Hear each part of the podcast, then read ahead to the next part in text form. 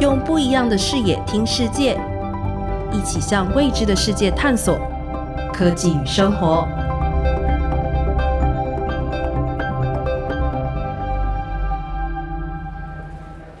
啊，我的车子坏了，本来是要开车带朋友去好莱坞星光大道，现在只能搭 Metro Link，再到 Union Station 转乘 LA Metro 才能够到，好麻烦哦。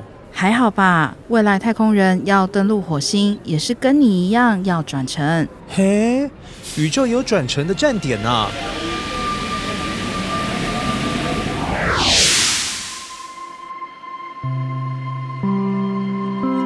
欢迎收听科技与生活单元，我是刘登凯，是美国太空总署加州理工学院所属喷射动力实验室系统工程部门助理经理，目前负责各项太空计划。上期节目说明登陆火星的原因，除了好奇，更重要的是要了解火星的过去，作为保护地球的借鉴，不让地球成为第二个荒芜的火星。为了了解火星，由人类直接前往进行探测是最佳的办法。目前，美国已经决定二零二四年重返月球，为人类登陆火星做准备。只是如何前往成了人类重要的课题，也是我们这集所要探讨的内容。至于登陆月球的哪些技术可以作为火星任务的基础呢？太空总署喷射动力实验室火星计划总工程师 Harvey Price 表示，有以下几项技术可以支持火星登陆：第一，以月亮为中心绕月球轨道太空站 Gateway，除了可以作为登陆月球的中继站。也可以作为发展火星登陆转运站的技术基础。第二，随后太空人从 Gateway 前往月球表面的登陆器，其相关技术也可以作为登陆火星着陆器的研发。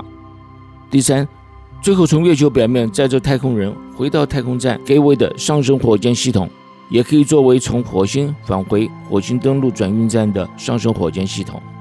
就因如此，登月可以增加登火星的成功机会。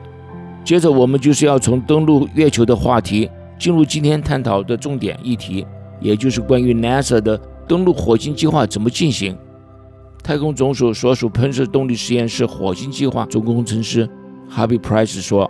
NASA has a Mars architecture concept that's used as a reference, and uh, the Lunar Orbiting Gateway would be used as an assembly point for that. Uh, the crew would get from the gateway to Mars and back with their reusable deep space transport. The landers would be separately delivered to high Mars orbit. Uh, astronauts would transfer from the deep space transport to the lander. It lands on the surface. It's the architecture that I was just talking about. 这边让我为您整理 Happy Price 针对火星登陆计划的说明，有三个重点。第一，利用重返月球计划的太空舱 Gateway 作为将来上火星的整合地点。第二，建造一个 Deep Space Transport 深太空转运站，将太空人从月球太空站 Gateway 送达火星的轨道。第三，建造火星登陆车，将太空人从 Deep Space Transport 深太空转移站，透过火星登陆车，将太空人送抵火星。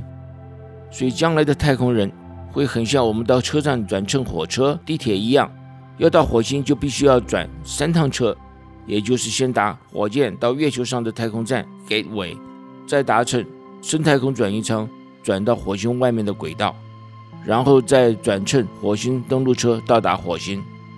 所以说。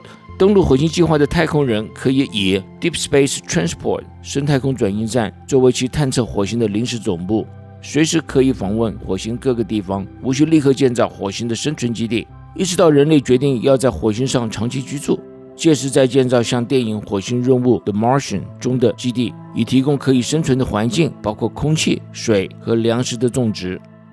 目前，美国太空总署预计在2033年登陆火星。但是太空总署的顾问公司 IDA 科技政策学院却认为，2033年要登上火星的可能性不高。他们在今年二月所发表的报告中指出，由于技术和资金的原因，2039年上火星的比较可能。不过，我们可以确定的是，火星离开我们再不遥远了。不久的将来，人类终将探访火星。别忘了每周一傍晚六点半，锁定 AM 六九零 U Radio 收听科技与生活。也可以上网搜寻“科技与生活”，更可以反馈你所关心的科技议题。科技与生活向未知的世界探索，充实您的科技知识，带来生活方便。我们下次再见，拜拜。以上单元由刘登凯 U Radio 联合制作播出。